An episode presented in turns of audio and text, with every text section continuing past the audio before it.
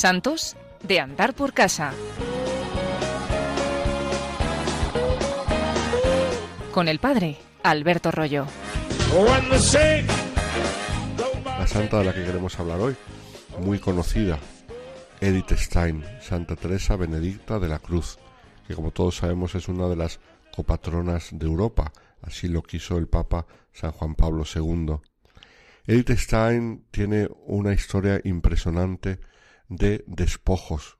En distintos momentos de su vida, el Señor la fue pidiendo que se alejase y que abandonase aquello que a ella le hacía feliz en aquel momento, aquello en la que ella ponía su corazón. Sin embargo, el Señor le fue mostrando un camino nuevo, diferente, que fue el camino de la cruz, el cual ella supo aceptar hasta el despojo total de la vida en el martirio. Conocemos todos algo de su vida, Sabemos que nació en 1891 en Breslau, en Alemania, en el seno de una familia judía practicante. Tenía varios hermanos antes que ella y luego después de ella también tuvo a su hermana Rosa, con la que compartió el martirio, como luego veremos. Alguno de sus hermanos mayores también murió víctima de la persecución eh, de los nazis, la persecución de los judíos. Aunque era de una familia practicante judía, ella en la juventud perdió la fe. Ella se manifestó atea y entonces centró su vida en lo que realmente le llenaba el corazón en aquel momento, que eran los estudios, la vida intelectual. De hecho, fue una gran intelectual, gran estudiosa y gran profesora.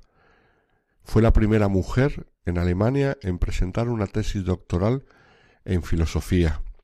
El fundador de la fenomenología, Husserl, gran profesor, en cuanto le echó el ojo se dio cuenta que esa mujer valía mucho y la tomó como asistente suya en la cátedra. Y entonces estaba ella tan feliz con su vida intelectual, con sus aspiraciones de enseñanza, cuando el Señor le cambió el rumbo de su vida y entonces llega el primer despojo. ¿Cuál fue ese primer despojo?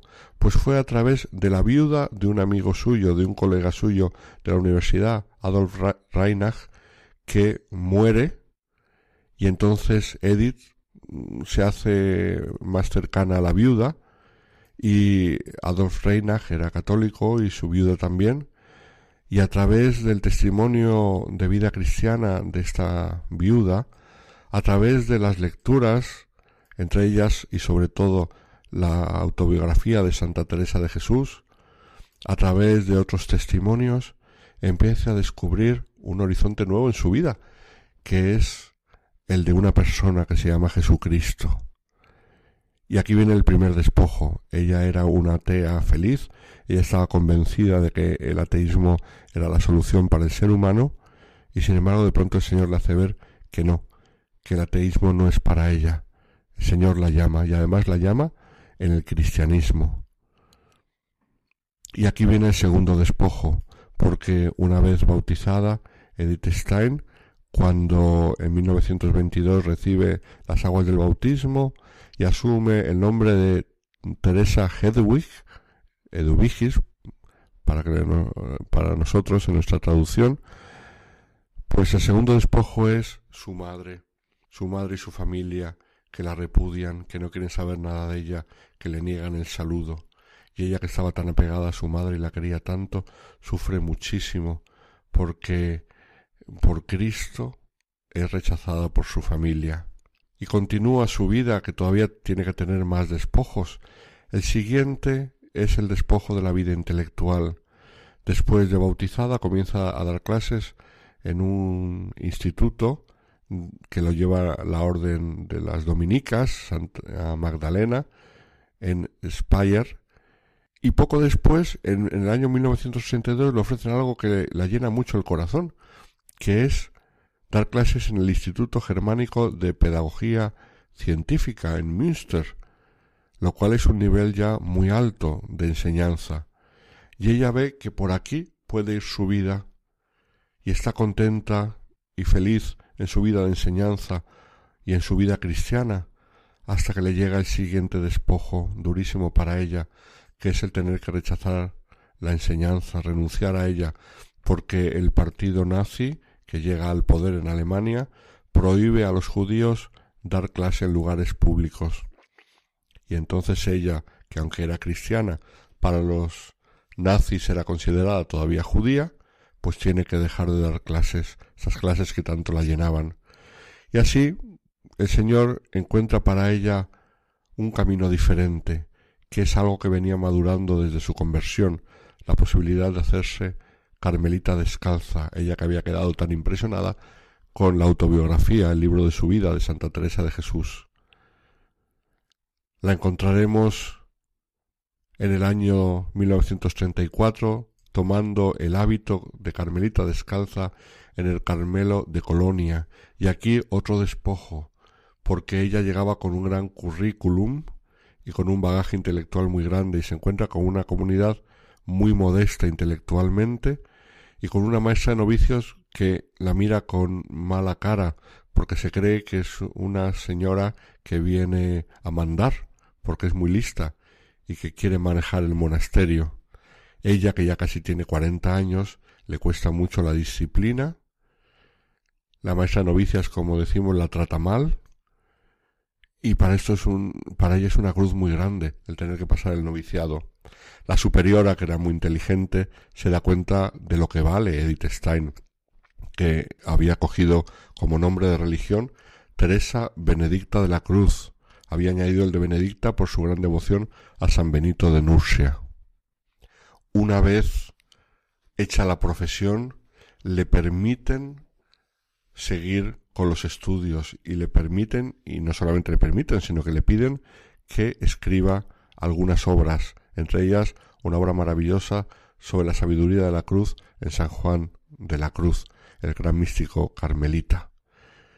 Pero su vida tranquila en el Carmelo durará poco tiempo. El Señor le pedía otro despojo. Cuando va creciendo el poder del partido nazi, ella se da cuenta que tiene que huir de Alemania porque sigue siendo considerada una judía. Y entonces huye al Carmelo en Holanda, donde allí en principio no había persecución contra los judíos, y huye con su hermana Rosa, que mientras tanto también se ha convertido al cristianismo.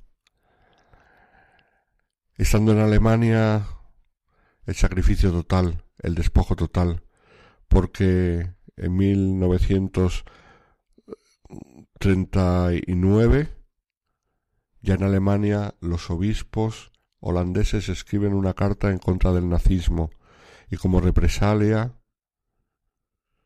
los nazis deciden apresar a judíos convertidos al cristianismo. Y entre estos judíos convertidos al cristianismo estarán Edith Stein y su hermana Rosa. Estamos en el año 1942 y Edith Stein es apresada y llevada al Carmelo cercano desde el cual, junto con otros prisioneros, es llevada camino de Auschwitz. De lo que le pasó en Auschwitz no sabemos mucho. Sabemos que cuando iba camino de Auschwitz en la estación de Schifferstadt, en un vagón precintado, se encontró a una de sus alumnas, que luego sobrevivió y nos lo ha contado, a la que le dijo Saluda en mi nombre a las hermanas de Speyer y diles que me llevan hacia el este. Esto es lo último que sabemos de ella. Poco después, su nombre aparece, junto con el de su hermana, en las listas de las víctimas del horno crematorio de Auschwitz. Teresa Benedicta de la Cruz, el Señor le pidió en diversos momentos de su vida sacrificios durísimos que ella aceptó por amor y por eso, muerta con Cristo y como Cristo en el martirio, os reina para siempre.